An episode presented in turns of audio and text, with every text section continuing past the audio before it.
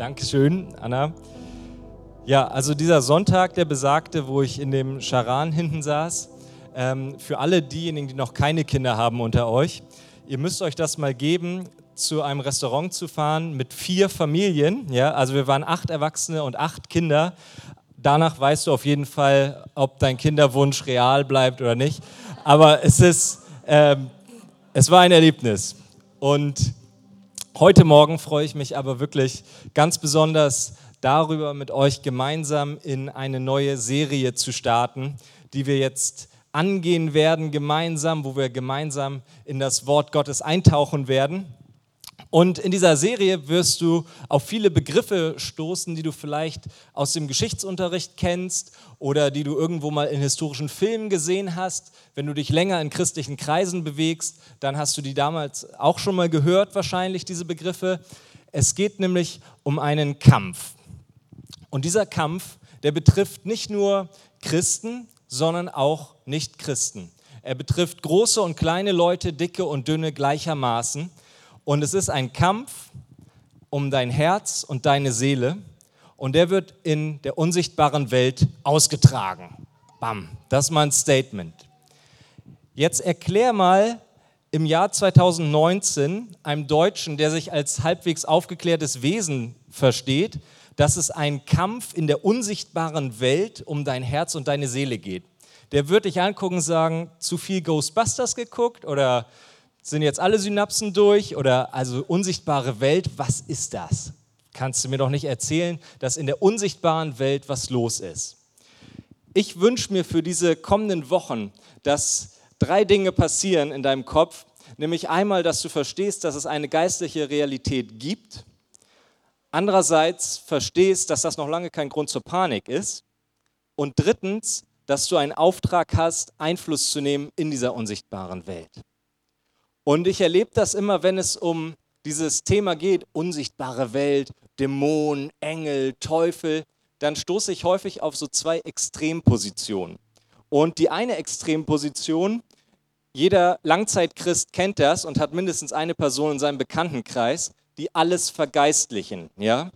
Also irgendwie der Schlüssel ist weg und das ist ein dämonischer Angriff und im Namen des Herrn rufe ich Freiheit über diesen Schlüssel. Oh, da steckt er ja. Ne? Also, ihr wisst, was ich meine, ja? Also, oder ähm, dieser Schnupfen, den ich habe, da ist ein Angriff des Teufels und in der mir gegebenen Autorität gebiete ich den Keim. Ja, vielleicht ziehst du das nächste Mal einfach eine Mütze an, wenn du bei minus 10 Grad rausgehst und nasse Haare hast. Also, das alles zu vergeistlichen, ist das eine Extrem. Was ich aber in unseren Breitengraden hier oben im gediegenen Norden viel häufiger erlebe, ist das andere Extrem, nämlich die absolute Verneinung von jeder geistlichen Realität. Alles logisch erklären zu wollen. Ja, wir haben gebetet und die Frau wurde von Krebs geheilt. Ja, ich sag mal ganz logisch betrachtet, einer von 10.000 hatte sie halt Glück, ne, dass die Therapie angeschlagen hat. Nee, nee, sie hat gar keine Therapie gemacht. Wir haben nur gebetet und sie wurde gesund. Nee, dann hatte sie keinen Krebs. Also da war die Erstdiagnose wahrscheinlich falsch. Du versuchst alles irgendwie, was mit geistlicher Realität zu tun hat, so ein bisschen von dir zu schieben, eher die aufgeklärte Variante zu wählen. Und ihr merkt, dass es gar nicht so leicht, da einen vernünftigen und gesunden Mittelweg zu finden, der nicht von einer Seite vom Pferd fällt, sondern dass du feststehst und weißt, es gibt diese Realität, aber ich muss auch nicht alles vergeistlichen, sondern manches ist auch einfach ganz menschlich. Und zum Glück gibt es Sir Paulus. Ohne Paulus wüsste ich auf viele Fragen in meinem Leben keine Antwort. Und Paulus hat auch hier uns etwas ganz Bildhaftes an die Hand gegeben, wie wir sicher durch diese Fragen des Lebens kommen, wie es denn mit dem Kampf um unser Herz und unsere Seele aussieht und wie wir da zurechtkommen. Und zwar nutzt er das Bild einer Waffenrüstung. Diese Waffenrüstung Gottes, die er erwähnt, ist dem einen oder anderen vielleicht ein Begriff, und die wollen wir in den kommenden Wochen wirklich mal Stück für Stück durchgehen und schauen, was da für Schätze drin verborgen liegen in diesen einzelnen Teilen der Waffenrüstung. Und heute geht es los mit dem sogenannten Gürtel der Wahrheit, den wir uns umschnallen sollen. Aber erstmal nochmal kurz zurückgespult. Wie kommt Paulus nun auf die Idee, dass du und ich eine Waffenrüstung brauchen?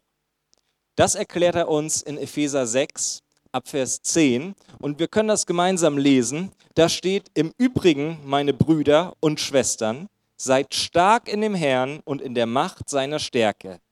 Zieht die ganze Waffenrüstung Gottes an, damit ihr standhalten könnt gegenüber den listigen Kunstgriffen des Teufels.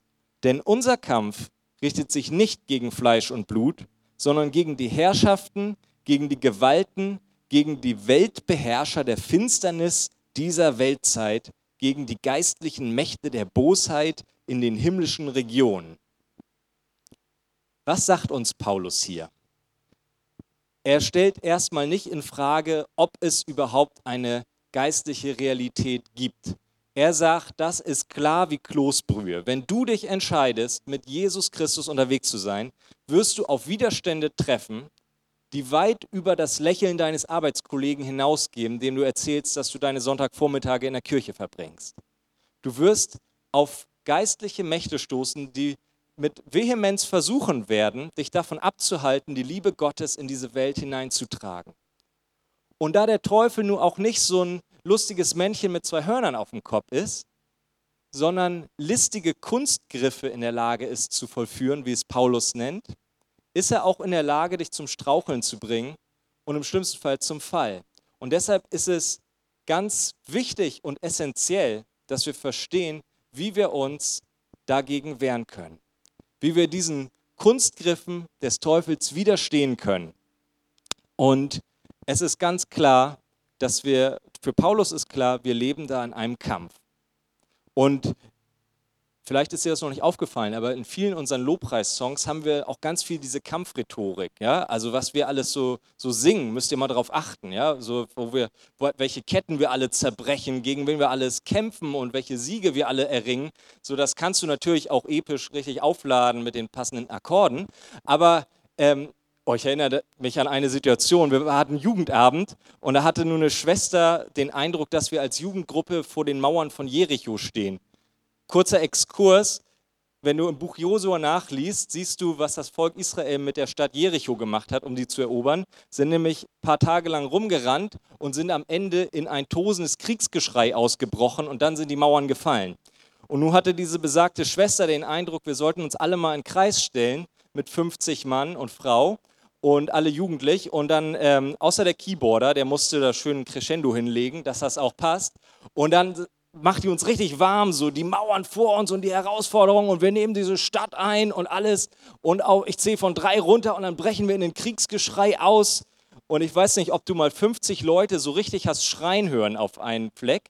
Äh, das ist eindrucksvoll, auf jeden Fall. Also die hat dann runtergezählt und dann sind wir da mit 50 Mann in ein Kriegsgeschrei ausgebrochen. Was wir an dem Abend geistig bewegt haben, weiß ich nicht. Aber ähm, im Nachhinein war ich dann doch ganz froh, nicht an genau diesem Abend meinen Klassenkamerad eingeladen zu haben, um ihm zu zeigen, dass wir Christen auch ganz normale Menschen sind, die ab und zu Kriegsgeschrei machen halt. So, zurück zu Paulus. Bin abgeschwiffen. So, was, macht, was ist diese Waffenrüstung, von der Paulus spricht? Ein paar Verse weiter, Epheser 6, 14 bis 17. Da haben wir die einzelnen Teile, die wir in den nächsten Wochen durchgehen werden. So steht nun, eure Lenden umgürtet mit Wahrheit, bekleidet mit dem Brustpanzer der Gerechtigkeit und beschut an den Füßen mit der Bereitschaft zur Verkündigung des Evangeliums des Friedens. Bei alledem ergreift den Schild des Glaubens, mit dem ihr alle feurigen Pfeile des Bösen auslöschen könnt. Nehmt auch den Helm des Heils und das Schwert des Geistes, das ist Gottes Wort.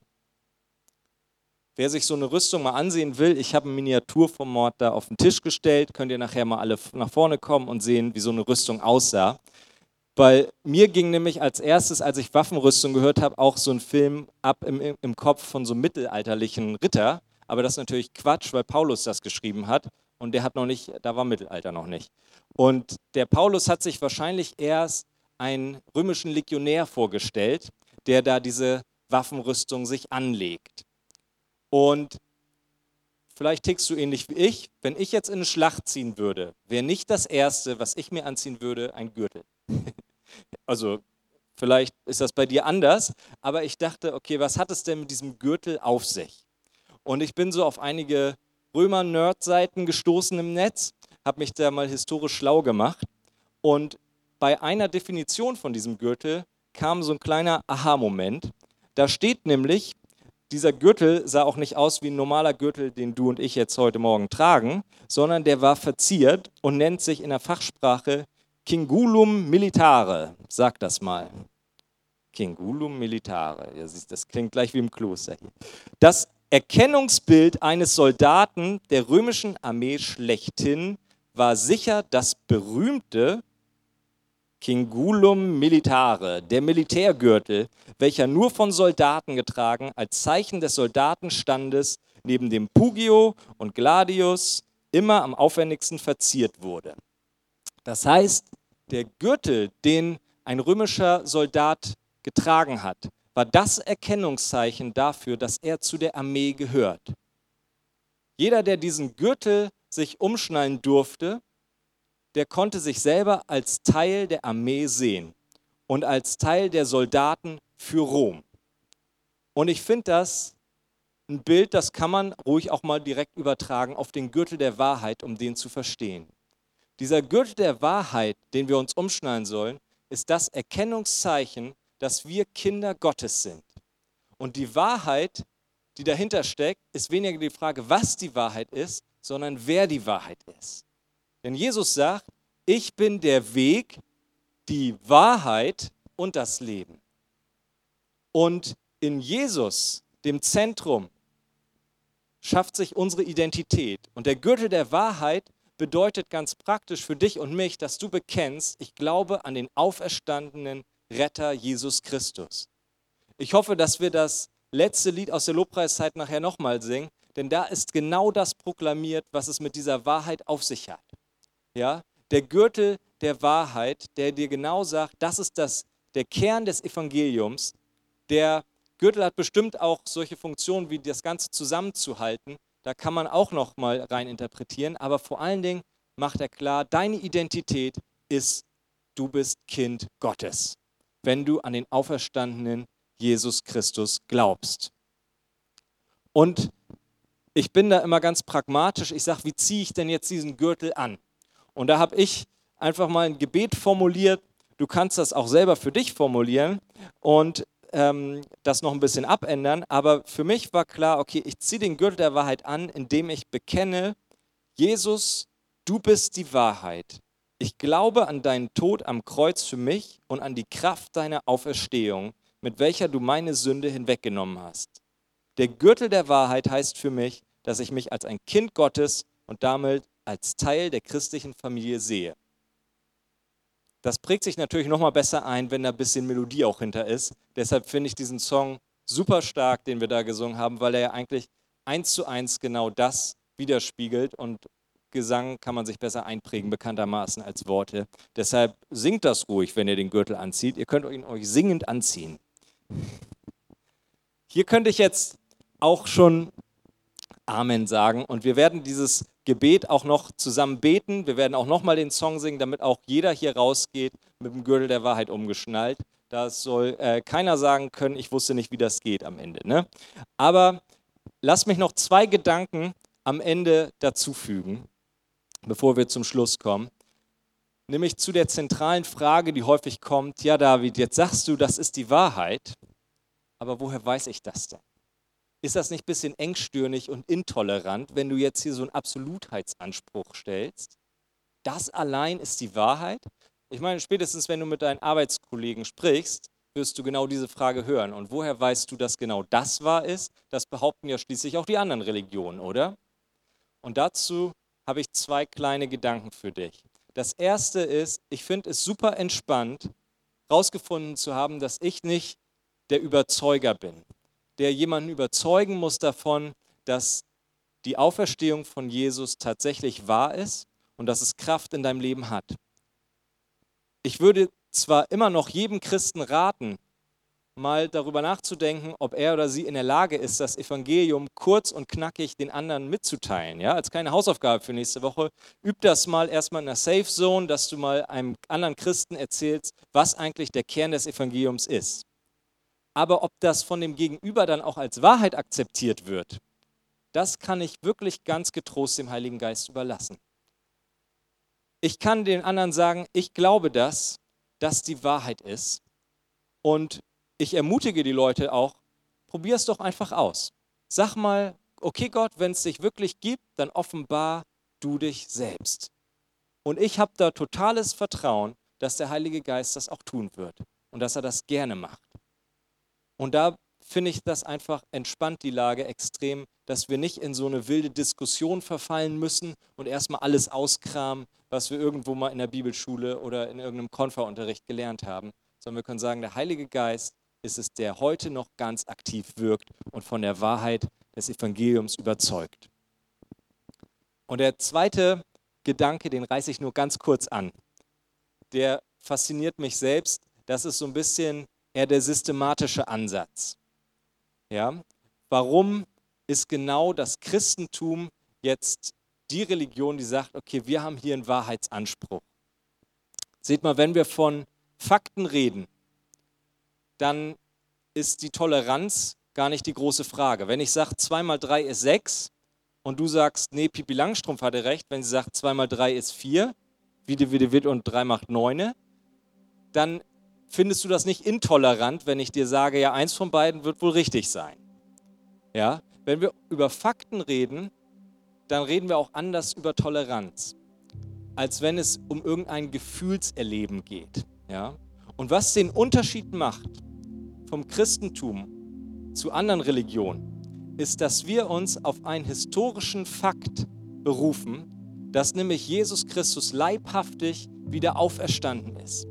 Und dass dieser Fakt, der wird euch jetzt nämlich nochmal exegetisch dargelegt von unserer Co-Predigerin, äh, dass dieser Fakt, dass Jesus wirklich auferstanden ist, nicht in irgendeinem Winkel der Welt geschehen ist, wie Paulus es sagt, sondern dass es Zeugen gab.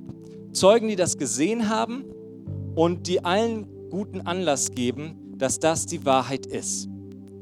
Und das heißt, du kannst nicht sagen, ja, ist toll für dich, dass du das Christentum hast und dass du dich so danach fühlst. Ist schön für dich, dass du das hast. Ich fühle mich anders. Beim Christentum geht es nur um eine Frage, nämlich überzeugen dich die Beweise oder überzeugen sie dich nicht. Es gibt einfach diese historische Plausibilität, dass Jesus Christus wieder auferstanden ist. Und wenn du erkennst, dass das die Wahrheit ist, dann ändert das alles für dich. Denn dann sprengt das den Rahmen der naturwissenschaftlichen Realität, in der wir uns immer bewegen. Und er zeigt dir auf, es gibt eine geistliche Realität, da wo wir am Anfang gestartet sind. Es gibt sie wirklich. Wenn du zu dem Schluss kommst, und du kannst das gerne mal auch ganz als rationaler Mensch historisch aufarbeiten nach Fakten, wenn du zum Schluss kommst, Jesus Christus ist auferstanden von den Toten, er hat den Tod besiegt, dann weißt du, es gibt eine geistliche Realität, die all unsere Gedanken sprengt. Und dann kannst du ein Bad darin nehmen, in den Gedanken, dass du weißt, er hat das für dich getan. Jesus ist für dich ans Kreuz gegangen. Und er ist nicht im Grab geblieben, sondern er ist leibhaftig wieder auferstanden, damit du und ich heute eine Beziehung zu unserem himmlischen Vater haben dürfen. Ain't that flippin' great? So, nun steht mal bitte auf zusammen. Als erstes beten wir das, was hier hinter uns steht. Lade ich dich ein, bet das gerne mit und danach haben wir das nochmal in Songform. Und ja, ich wünsche euch einfach für diese Predigtserie, dass ihr gerüstet reingeht in diesen geistlichen Kampf, der uns umgibt. Jesus, du bist die Wahrheit.